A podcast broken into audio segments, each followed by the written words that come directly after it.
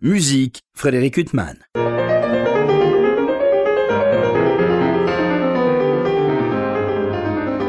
Bonjour Frédéric Huttman au micro, j'ai le plaisir de vous retrouver pour un nouvel entretien. Aujourd'hui j'ai l'immense plaisir de recevoir Juliette Journeau. Bonjour. Bonjour.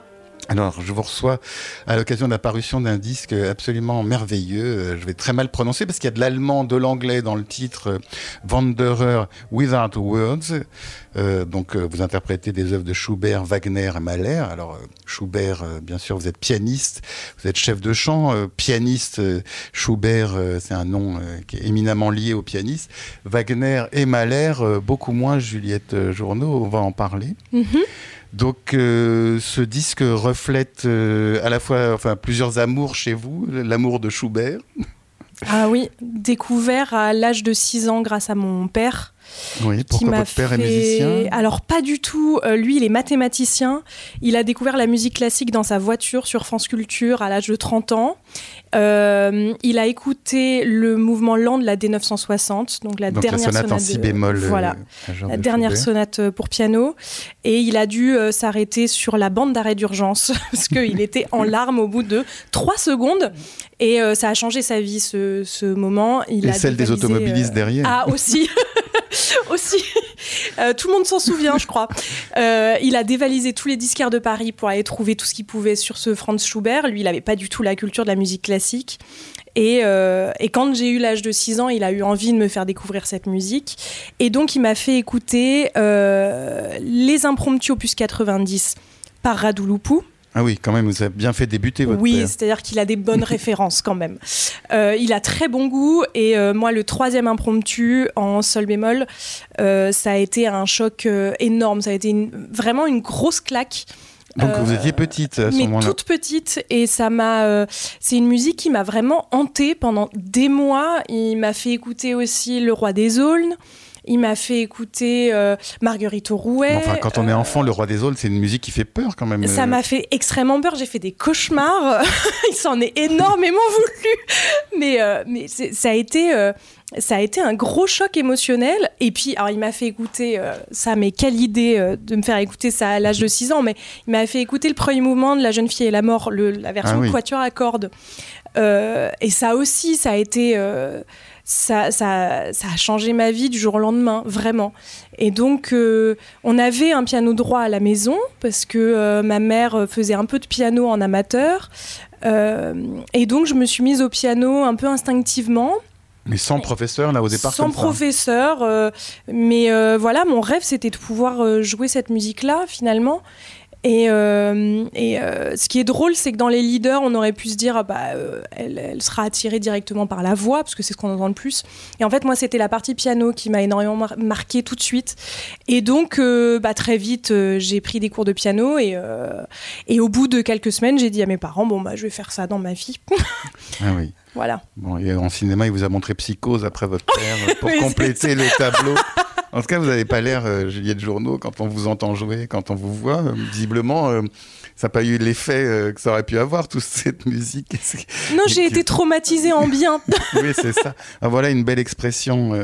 Alors d'ailleurs, ce disque qui est paru pour le label Alpha Classique, c'est vous qui avez fait une partie des... Enfin, il y a deux textes qui accompagnent ce disque. Mhm. Vous présentez ces œuvres parce que, alors on va en parler, il y a quand même ce qui transparaît et aussi pour vous avoir vu donner une partie du programme en concert, c'est l'amour pour les œuvres que vous interprétez. C'est-à-dire, il y a du Schubert, il y a des transcriptions que vous avez faites, euh, donc euh, un passage de Siegfried de, Wagner et de deux cycles de leaders euh, de Malheur, les Ruckert Leaders et le chant de la terre. Enfin, un cycle de leaders. Enfin, pour les Ruckert Leaders, oui, mais le chant de la mm. terre, on pourrait dire ça autrement. donc, il y a vraiment une passion et un amour pour ces œuvres que vous interprétez. Oui, ah oui, c'est même euh, euh, c'est ce que j'appellerais une obsession. Euh, je le dis assez souvent parce que effectivement, pour Schubert, c'est une obsession du coup qui a maintenant 20 ans. et qui ne faiblit pas. Et puis Wagner, moi je l'ai découvert quand j'ai commencé mes études d'accompagnement de, de, chanteur. C'est quelque chose qu'on m'a, j'ai eu la chance qu'on m'a mise dans les mains très rapidement. Donc moi évidemment, comme énormément de gens, j'ai pris le choc de ma vie avec Tristan et Isolde. et puis j'ai découvert le Ring qui a été donné en, intégralité à Bastille il y a quelques années. Avec une mise en scène qui était assez étrange. Avec une mise en scène très étrange, spécialement pour Siegfried. c'était c'était assez foufou. Mais moi je découvrais cette musique là et ça a été ça a été une vraie découverte et et puis le fait de pouvoir aller trouver une réduction pour piano, il y a des réductions de, Wagner qui sont extrêmement bien faites déjà à la base. Donc j'ai pu déchiffrer une grosse partie des opéras comme ça, toute seule euh, à la maison. Euh, ça a été un bonheur immense. Et puis euh, malheur, je dirais que l'obsession a commencé il y a il y a 5 ou 6 ans et j'ai commencé cette obsession avec le Ich. Mais ça, c'était quoi? C'était un concert auquel vous avez assisté euh, Alors non, c'était un cours d'accompagnement. Euh, mon professeur de l'époque m'a demandé de faire une réduction à vue du Welt. C'était une des premières réductions vraiment pour orchestre que je faisais de ma vie. Et euh, voilà, donc il m'a mis la grosse partition d'orchestre devant les, devant les yeux. Et il m'a dit, bah voilà, tu te... Tu, tu me donnes une, une espèce de version qui tient dans les dix doigts et sur un clavier de piano. Et euh, moi, je connaissais pas du tout ce, lead-là. Et euh, bah, pareil, euh, en plein déchiffrage, je me suis dit, mais c'est pas possible cette musique. et, et, à partir de là, mon professeur a un peu suivi mon obsession il m'a fait découvrir le reste des Ruckert Leaders. Il m'a fait découvrir aussi les Kinder Total Leaders. et puis par la suite, j'ai écouté les symphonies. Et puis, et puis en fait, l'obsession s'est toujours confirmée à chaque fois. Alors oui, parce que vous, parlez de transcription, de, euh, on va dire aussi que vous êtes euh, chef de chant, mhm. donc pour l'opéra, donc mhm. euh, pour les auditeurs qui savent pas forcément ce que c'est qu'un chef de chant, donc vous faites travailler les chanteurs. voilà. Alors le chef de chant, c'est très intéressant. C'est un métier complètement de l'ombre, mais qui revêt pas mal de, de facettes.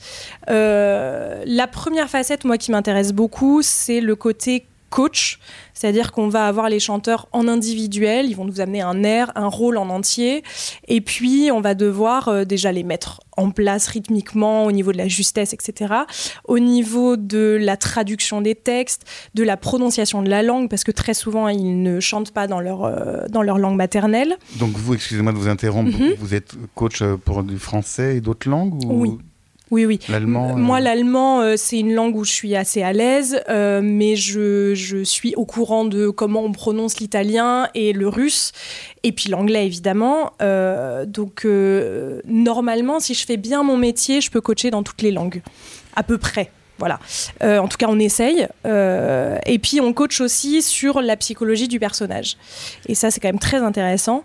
Et puis, la deuxième facette, c'est vraiment le côté chef de chant de production. Donc, c'est-à-dire que pendant toutes les semaines de préparation, euh, pendant toutes les semaines de répétition, on ne peut pas avoir l'orchestre en fausse en permanence.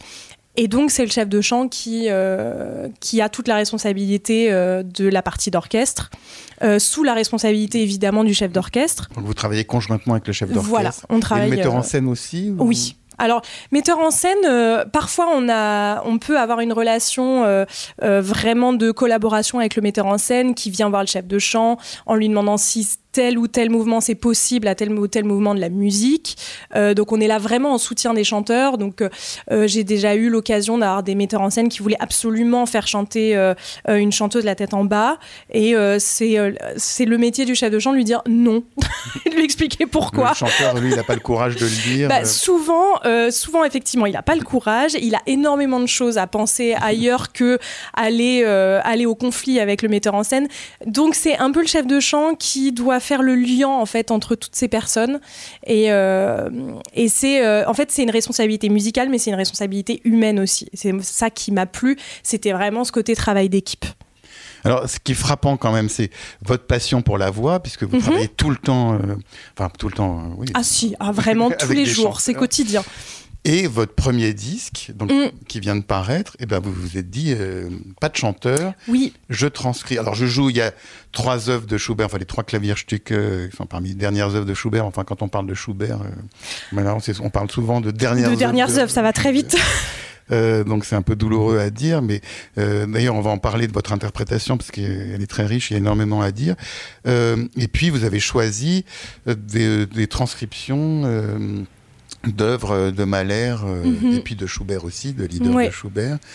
Donc vous vous êtes dit, j'aime tellement la voix que je vais faire un disque sans voix. Exactement. Je, en fait, je donne énormément de mon temps et de mon énergie aux chanteurs. Et je me suis rendu compte en, jouant pas mal avec eux, que ce soit de l'opéra ou du lead,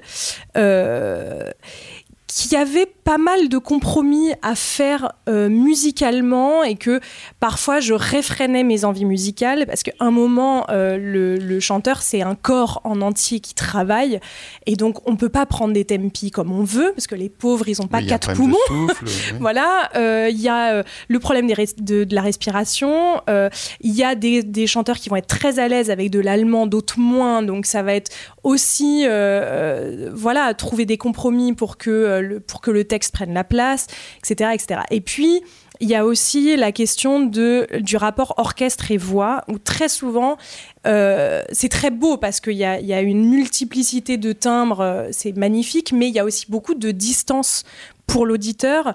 Euh, et c'est très compliqué parfois de se rendre compte à quel point l'harmonie est moderne, à quel point l'harmonie est violente aussi, je pense à Wagner particulièrement, et je me suis dit, bon, après avoir donné tant d'énergie euh, et d'amour pour les chanteurs, je peux prendre la responsabilité de faire une version solo où du coup je n'aurai aucun compromis à faire par rapport à, l'interprétation que je veux donner.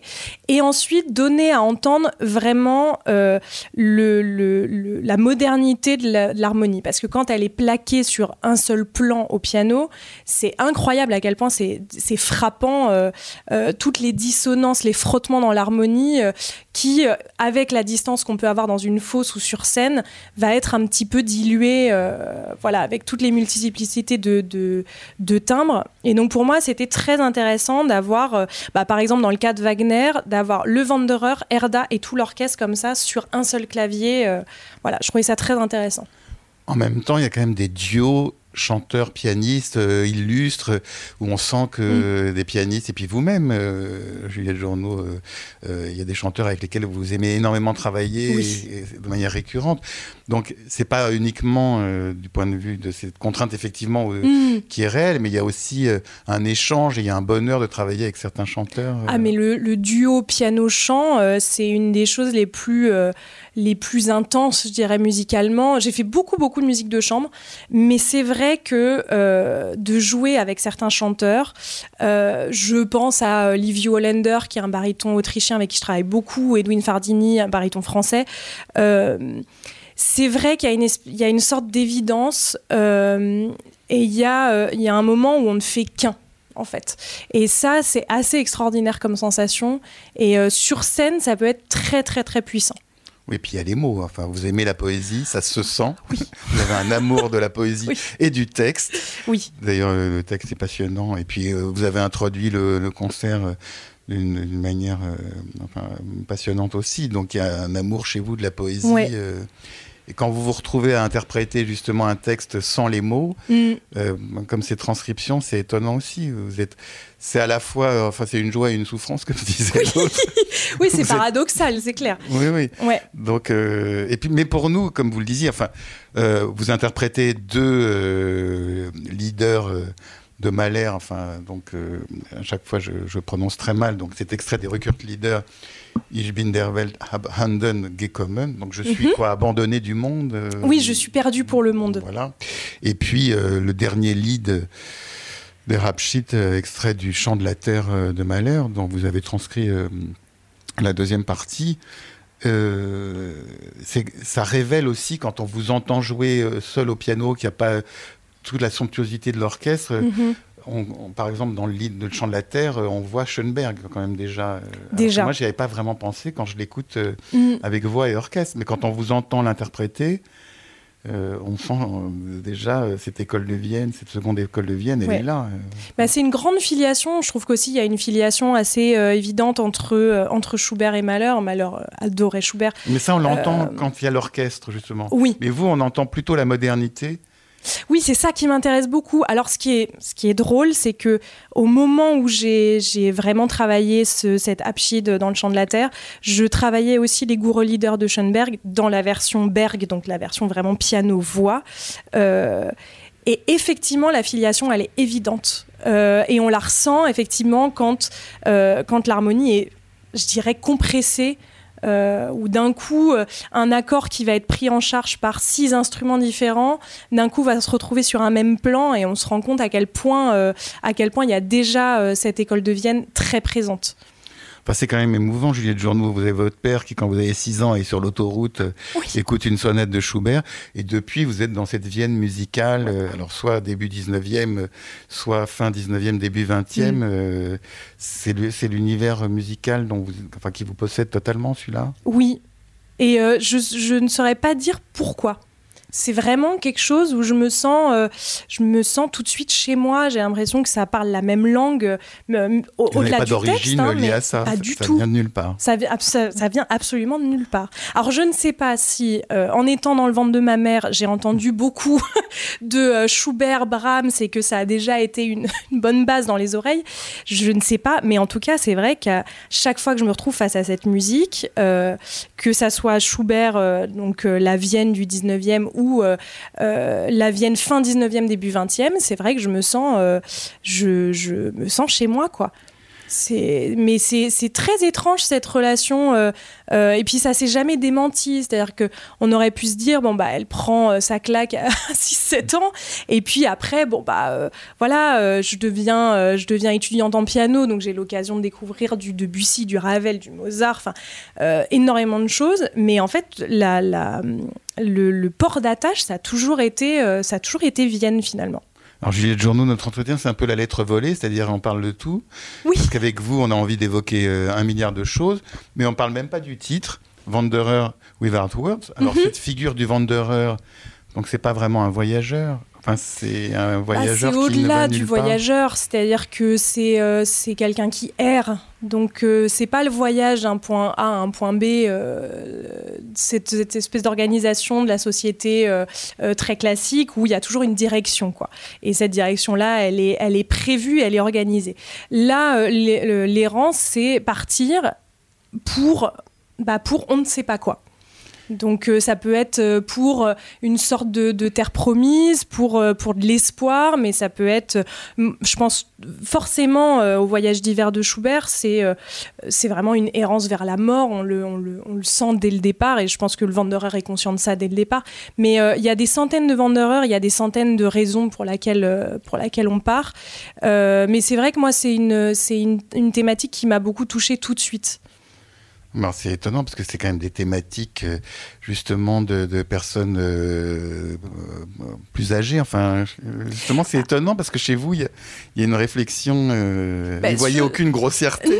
Mais justement, que ce soit Schubert, parfois on parle avec des jeunes musiciens qui ont peur un peu de Schubert. Ouais. Euh, parce qu'on sent que, bizarrement, pour un musicien qui est mort si jeune, à 31 ans, euh, Mhm. euh, pour l'interpréter, il faut déjà avoir beaucoup vécu. Mais une c'est vrai, hein. Proust de la musique. C'est- pour ça d'ailleurs que pour l'instant je ne touche pas aux dernières sonates, par exemple. Ce n'est qu'un exemple. Mais, mais oui, on peut avoir peur de Schubert. Je me souviens que euh, mes amis, en tout cas au conservatoire, euh, avaient très peur d'aller l'aborder parce que c'est vrai que c'est une musique qui est en même temps très sombre. Et puis en même temps, il y, a des, éclats de lumière euh, qui sortent de nulle part. Il y a des modulations extrêmement lumineuses au milieu de, la désolation. Donc, euh, alors moi, là aussi, c'est un peu bizarre, mais euh, l'errance, euh, je veux dire, dans ma vie, euh, ça ne- jamais ça ne m'a touchée. C'est-à-dire que euh, je suis née euh, dans la banlieue parisienne, euh, je suis restée à Paris, j'ai étudié à Paris. Bah, je suis Schubert, il est rentrée, resté à Vienne en même oui, c'est vrai. Mais au niveau de, de l'errance de l'existence, moi, c'est pas un truc qui m'a qui m'a beaucoup touchée. J'ai fait le conservatoire, ça a été ça a été finalement un- une route assez classique. Puis j'ai su que j'allais être pianiste très jeune, donc j'avais cette espèce d'objectif. Voilà, je voilà, moi, je voulais aller d'un point A à un point B. donc j'avais une construction quand même assez classique de là où je voulais aller. Euh, mais c'est peut-être aussi pour ça que ça m'a autant touchée. C'est que c'est très loin de moi cette problématique. Oui, en même temps, l'art, c'est ça aussi. C'est-à-dire que euh, on peut adorer lire euh, des livres de tous les pays du monde et Oui. on a l'impression de connaître ces pays et sans y avoir mis les pieds. Voilà. Et en fait, on n'a même pas spécialement envie d'aller dans certains pays et on adore la littérature Ouais, de ce exactement. pays. Et donc là, l'art, ça vous transfigure. oui, et puis il y a aussi, ça vient de me revenir, mais c'est vrai qu'enfant, et c'est toujours le cas, j'avais une grande empathie, par exemple, pour Schubert. J'ai une grande empathie pour Gustave Mahler un peu moins pour Wagner, pour plein de raisons.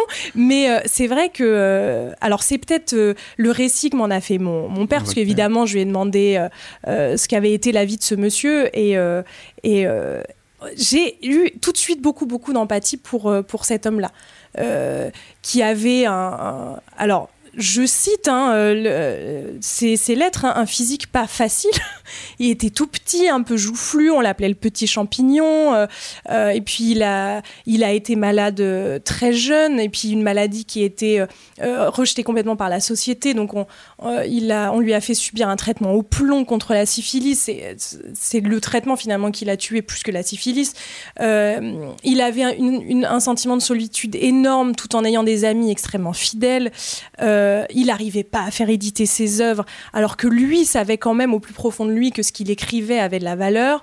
Euh, et puis, euh, et puis, on ressent une, une, souffrance, mais, mais telle dans sa musique. C'est vraiment de la tristesse à l'état pur. Et, et moi qui étais une enfant très joyeuse, ça, justement, ça m'a énormément touchée. Et je pense que c'est parce que c'est quelque chose qui, est, qui, qui était et qui d'ailleurs est toujours loin de moi que ça me touche autant. Mais il faut dire aussi, enfin, au risque de tomber dans le cliché, mais moi j'y ai droit. Euh, non, d'ailleurs, pas plus que vous. Mais, euh, mais vous, vous n'en usez pas, Juliette Journeau. Euh, cette douleur de la musique de Schubert, en fait, quand on sort d'un concert entièrement consacré à Schubert, on entend des œuvres extrêmement douloureuses, mm. le voyage d'hiver.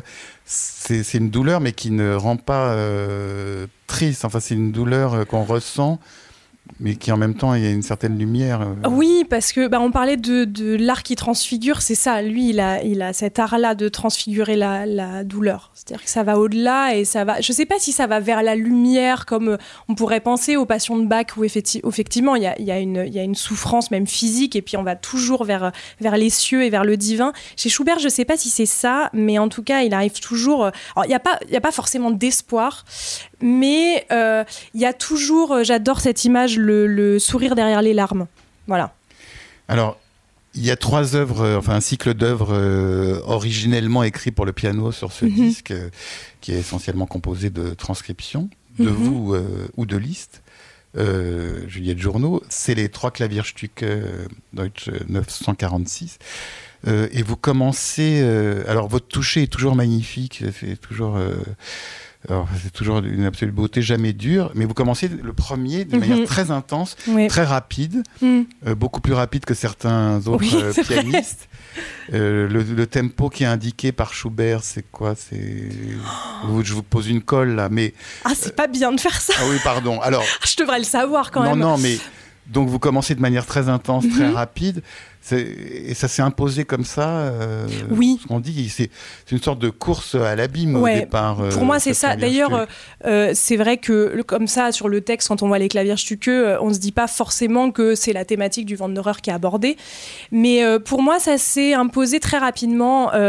j'ai eu, j'ai eu cette image dès le début de mon travail. C'est vraiment des claviers stuqueux que je travaille depuis, je dirais, au moins 4 ans.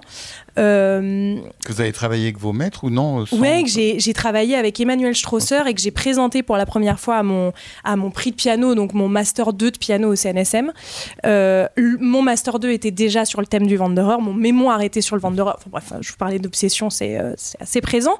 mais c'est vrai que très rapidement dans le travail, j'ai ressenti cette, cette, cette tempête intérieure tout de suite. Et puis il y a aussi une chose, euh, ça c'est vraiment lié au, toucher, c'est d'avoir pu aborder le travail aussi avec piano forte.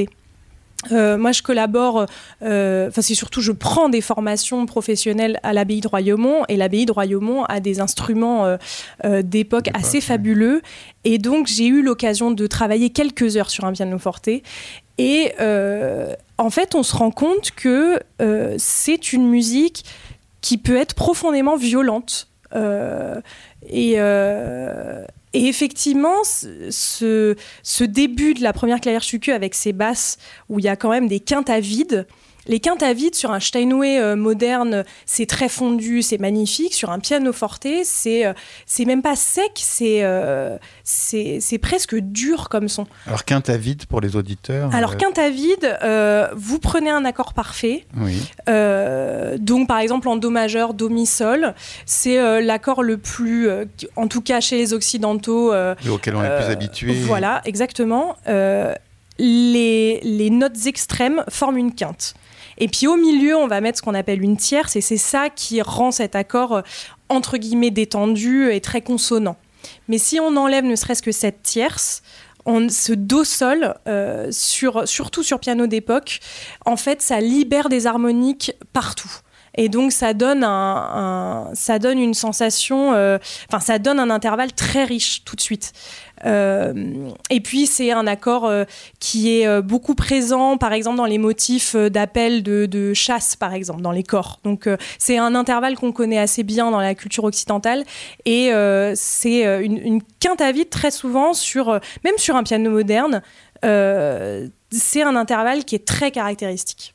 Alors cette figure du Wanderer, euh, a une œuvre que vous n'interprétez pas, mais vous interprétez euh, des leads euh, dont le thème avait été repris dans cette mhm. Wanderer Fantasy de Schubert, qui est étrangement une œuvre, une des œuvres les plus virtuoses de Schubert, qui est pas le qui est pas habituel, c'est pas habituel chez Schubert justement cette virtuosité. si je ne me trompe pas, il l'avait composé pour un virtuose de l'époque. C'est ça, c'est que c'est sa seule, c'est sa seule œuvre sur commande.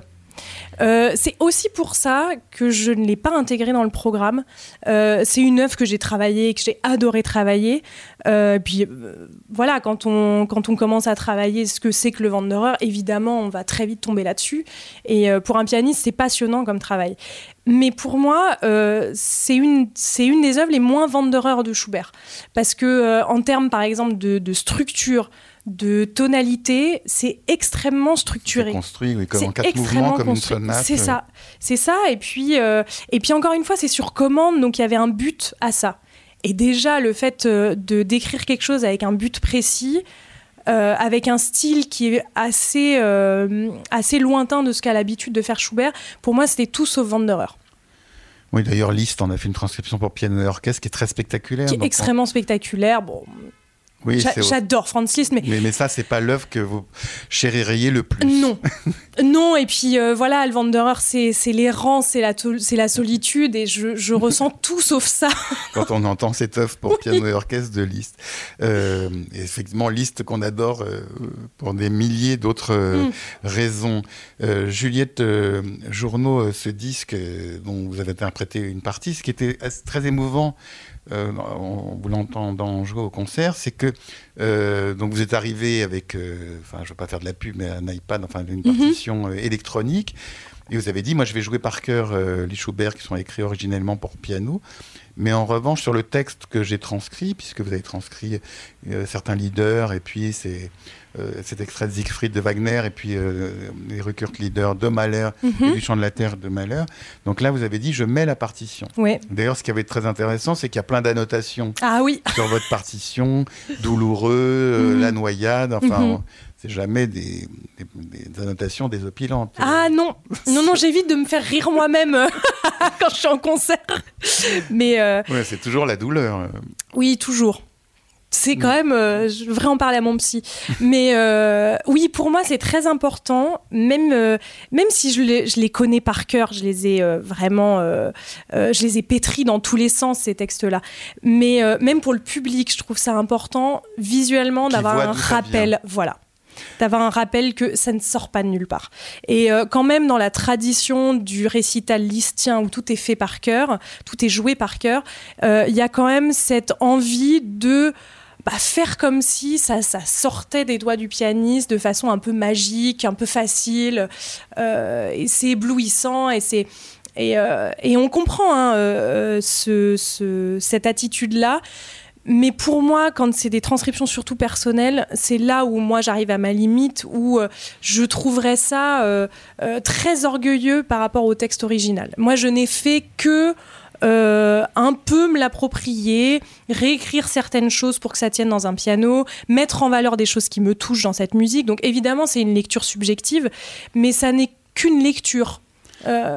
tout, le, tout le texte et la, la, qualité, la grande qualité de cette musique a été là avant moi. Quoi. En même temps, il y a des instruments que vous cherchez à imiter. Enfin, il y a des, parfois, il y a des annotations avec des, des, noms d'instruments, corps ou d'autres. Enfin, j'ai pas tout lu, hein. le mais ça m'a assez fasciné euh, ces annotations parce que euh, vous cherchez à imiter les instruments, mais en même mm. temps, euh, transcrire, c'est comme une traduction d'un livre étranger. Enfin, oui, oui, ah, C'est un parti pris. Et puis il y a d'autres confrères ou d'autres pianistes qui pourraient choisir mm. de transcrire en faisant valoir d'autres ah, choses. Ah, complètement. C'est ça qui est intéressant d'ailleurs. Et, et, donc c'est un travail où vous vous interrogez tout le temps. Tout le temps. Et d'ailleurs, euh, alors il y, a des transcriptions où je me dis, bon là, euh, ça devrait plus trop bouger. C'est le cas, euh, par exemple, d'Ischbinderwelt, où là, je, je sais pas, je, ressens une, un espèce d'équilibre là dans ce que, que j'ai proposé comme transcription. Mais par exemple, l'Apchid, je suis persuadée que dans quelques années, quand je vais le relire, je, pense que je vais être touchée par d'autres choses et que je vais vouloir mettre d'autres choses en valeur. Donc même sur, euh, sur ma propre euh, euh, existence de pianiste et de, de, chef de chant, je suis persuadée que ça va évoluer. Et je suis persuadée aussi que si je le donne à un ami pianiste, lui va pas du tout mettre la même chose en valeur. C'est ça qui est très beau. Donc vous avez appris euh, dans vos études, pour être notamment chef de chant, mhm. à transcrire à vue une partition d'orchestre. Parce que quand vous, faites répéter des chanteurs à l'opéra, c'est mhm. pas une partition de piano qu'on vous... Alors ça dépend. Euh, très souvent quand même, euh, on a des réductions pour piano qui sont déjà faites et qui sont très bien faites. Mais il faut toujours avoir en tête, et puis dans le travail, avoir toujours le, ce qu'on appelle le conducteur d'orchestre, donc avec toutes les, toutes les parties d'orchestre écrites pour en fait pouvoir modifier un peu la réduction qu'on nous propose. Et puis euh, ça, je dirais que la réduction, c'est vraiment quelque chose d'assez, euh, de très technique finalement, euh, où on prend une, une, partition et puis on la compresse quoi pour que ça tienne sur un clavier. Et puis la transcription, c'est juste un pas de plus euh, vers la subjectivité. Euh, c'est pas supérieur à la réduction, c'est juste que c'est plus subjectif. Et donc on va euh, mettre en valeur ce qui nous touche, ce qui nous paraît intéressant, ce qui nous paraît être un peu noyé dans l'orchestre. Bah, au piano, on va vouloir le mettre en valeur. donc je dirais que quand je suis chef de chant, je fais beaucoup de réduction un peu de transcription quand je me dis tiens dans la réduction euh, c'est un peu trop euh, euh, c'est un peu trop objectif. Moi j'ai envie par rapport au chanteur de mettre ça en valeur. Voilà mais ça reste au niveau de la réduction. Et ça c'est vraiment du travail technique qu'on m'a appris pendant des années et que je continue à apprendre parce que c'est vraiment infini comme exercice. Et là c'est là où entre guillemets, je me suis fait plaisir, c'est que je passe au niveau où je me dis, euh, euh, bon, bah moi, j'ai envie de mettre ça en valeur. Donc, je vais le proposer comme ça. Alors là, votre disque, donc il y a des œuvres euh, originellement écrites pour le piano et des transcriptions. Vous avez pensé, peut-être que je m'égare, à écrire des paraphrases comme Liszt l'a fait, justement en prenant un opéra et, et en faisant une sorte de pot pourri, entre guillemets bah, En réalité, j'adorerais faire ça. Mais, non, mais c'est euh, tout autre chose que votre projet. Complètement... Bien ah oui, non, mais je ne pensais pas mélanger les deux. Mais... Non, mais la paraphrase, c'est vrai qu'il y a un côté euh, où euh, euh, on va s'éclater avec la partition, mm. quoi. On va le dire. Alors, euh, vers, bah, vraiment, liste, on voit ce qu'il a, ce qu'il a voulu faire. Euh, moi, je l'imagine déjà assez bien prendre des thèmes d'opéra qu'il aime bien, qui sont à la mode, et puis avec la technique extraordinaire qu'il avait, se dire, bah là, il y a trois notes, et bah au lieu de ces trois notes, on va en mettre 15 en même temps, et ça va être rigolo. Et, et puis, et puis tout le monde va être soufflé. C'est génial sous ces airs de un peu de cirque, même, on va pas se mentir. Euh, c'est une grande technique d'écriture. Et ça, pour le coup, c'est un peu l'étape que moi, je suis en train d'apprendre. Euh, c'est que euh, il y a quand même dans la paraphrase vraiment une, modification et puis un talent pour la variation. Et ça, pour le coup, j'attends encore quelques années pour m'y frotter, pour vraiment proposer quelque chose. Alors Juliette Journaux, euh, soit dans ce disque Wanderer euh, Without Words pour le label Alpha Classique au concert, moi j'étais frappé par la beauté euh, du son de votre piano. J'écoutais, je me disais mais ça chante tout le temps. Et puis je me disais non mais t'es es abruti, Juliette Journaux elle passe son temps avec des chanteurs. Donc ça donne des bonnes habitudes. Ça donne des bonnes habitudes. Mais c'est vrai que votre piano chante tout le temps. Il y, avait un son vraiment magnifique. Et, c'est quoi Qu'est-ce que vous avez dans la tête? Mais ça, peut-être que c'est une question trop vaste. Mais quand vous jouez du piano il y a des mille instruments et mille voix qui se précipitent ou, alors, on ne peut pas poser la question dans ces termes-là euh? Non, mais en fait, déjà, la, première chose qui, euh, qui a été une bonne habitude, euh, et de, le fait de travailler avec des chanteurs, c'est de tout le temps respirer.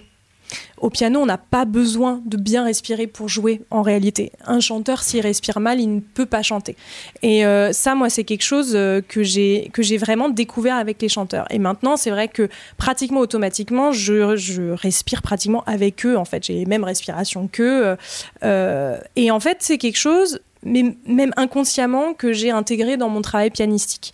Et donc, bah, effectivement, même dans une clavier de Schubert qui n'est pas faite du tout pour chanteur, euh, je pense qu'inconsciemment, euh, j'intègre cette, euh, cette relation à la phrase et donc à la respiration, conduire la phrase, respiration, conduire la phrase, etc.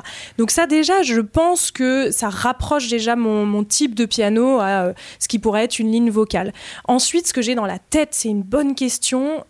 J'orchestre beaucoup dans ma tête euh, alors là, évidemment, dans les transcriptions, je garde en tête euh, ce qu'est l'orchestration de base, mais même dans les claviers suqueux, j'essaye d'orchestrer au maximum, de me demander ce que je mettrais comme instrument.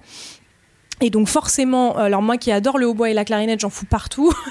et donc dans ma tête, il y a beaucoup de hautbois, de clarinette et de basson aussi. Et on est encore sur le rapport à la respiration. Euh, et puis ensuite, j'ai toujours les mots qui défilent dans ma tête. Et même dans les claviers stuqueux, alors je vais pas dire que j'ai écrit un texte euh, en allemand euh, que j'ai inventé dessus, mais j'ai des sonorités de, de mots allemands et d'accent tonique, donc d'appui naturel de la langue, en tête. Alors Juliette Journeau, euh, j'aurais encore 7000 questions à vous poser, parce qu'avec vous, c'est vraiment passionnant d'échanger, euh, mais on, va dépasser le temps habituellement imparti, mais j'ai quand même envie de vous poser une dernière mhm. question, euh, parce qu'en préparant cet entretien, j'ai vu que vous intéressiez beaucoup à un compositeur euh, dont le nom ne me disait malheureusement rien, mhm. et qui a l'air d'être un compositeur assez fascinant et, et, qui doit être redécouvert et que vous allez contribuer à faire mhm. redécouvrir, qui s'appelle Oscar Posa. Absolument. Alors, juste quelques mots sur bah, ce quelques mots. Euh, j'ai découvert C'est dur de vous demander que quelques mots. Oui. Euh, j'ai découvert ça euh, euh, avec mon compagnon qui a vraiment fait les, recherches musicologiques.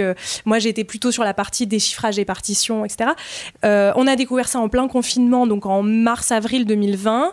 On a fait tout ce travail d'aller demander aux bibliothèques s'ils avaient des partitions de ce compositeur, en essayant de retracer la, biographie de cet homme-là, ce qui n'a pas été une mince affaire donc euh, euh, par l'intermédiaire de lettres, euh, de papiers administratifs. C'est un compositeur juif viennois. c'est un compositeur, voilà, c'est un compositeur juif viennois qui est né à quelques années près en même temps que Schoenberg et Zemlinsky. Comme ça, ça vraiment ça, ça plante une époque. voilà, c'est quelqu'un qui a hum, qui était voué à être à être avocat qui a fait des études de droit, euh, et puis qui était, euh, qui était bon musicien, qui composait pour le plaisir, euh, et puis qui a fini par être remarqué par un éditeur, pas des moindres quand même, Simrock, qui a édité Brahms avant lui. et donc il était assez reconnu pendant, pendant, pendant toute sa, sa période d'activité. Il a fondé la, une, une, grande société des nouveaux, des nouveaux compositeurs viennois. On a euh, tendance un peu à mettre cette responsabilité sur le dos d'Arnold Schoenberg, euh, mais c'est bien Oscar Posa qui a écrit, euh, qui a écrit le texte fondateur de cette société. Donc, il a contribué à créer des œuvres énormes du type Péléas et Mélisande de Schoenberg, La petite sirène de et surtout, quand même, les, des, des, leaders entiers de Gustav Mahler, c'est-à-dire les Kindertoten et, et le Knaben Wunderhorn. Euh, c'est lui qui, a contribué à les créer à Vienne. Euh, il a été directeur artistique de l'Opéra de Graz, qui était le deuxième opéra d'Autriche après Vienne. Euh, là aussi, il a fait des créations d'opéras de, son époque. Il a eu une correspondance assez suivie avec Arnold Schoenberg. Ils étaient, amis. il a été professeur au Conservatoire de Vienne et puis compositeur juif. en 38, le coup près tombe. il est donc pour des entre guillemets raisons politiques, euh, il est renvoyé du jour au lendemain et à partir de là, euh, il n'écrit plus. On pense, c'est notre hypothèse, qu'il euh, il a traversé une, une période de dépression absolue. Il est mort dans une misère. il est resté en Autriche à Il est resté à Vienne, apparemment chez ses sœurs. Ça reste assez flou hein, cette période. On est toujours en recherche de détails pour vraiment étayer notre propos, mais il est resté à Vienne. Il a écrit euh, vraiment deux ans avant sa mort un quatuor à cordes, mais pendant des années, il n'a plus rien écrit. Euh, dans toute sa, dans toute sa, période d'activité à Vienne, euh, donc avant la fameuse année 38, il a écrit beaucoup de leaders, il en a écrit une soixantaine, dont des cycles qui ont été euh, transcrit par lui-même pour orchestre, euh, un quatuor à cordes donc, euh, une sonate piano-violon. Il y a des œuvres aussi pour orchestre qui malheureusement ont été perdues, mais on sait qu'il a, il a vraiment écrit purement pour orchestre. Enfin bref, il a, il a un corpus qui est qu'on peut, qu'on pourrait qualifier de limité par rapport à d'autres compositeurs, mais qui est quand même très riche. Et vraiment, nous, on a pris euh, je vais encore parler de choc émotionnel, mais, euh, mais on a pris un choc émotionnel quand on a commencé à, vraiment mettre les doigts sur les partitions. Parce que, évidemment, quand euh, on a un, compositeur comme ça oublié, on se dit, bon, bah, il y a peut-être une raison.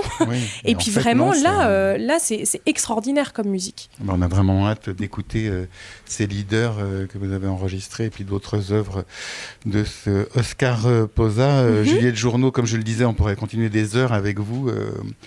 Et quel plaisir de vous écouter autant jouer que de parler. Donc je rappelle ce disque.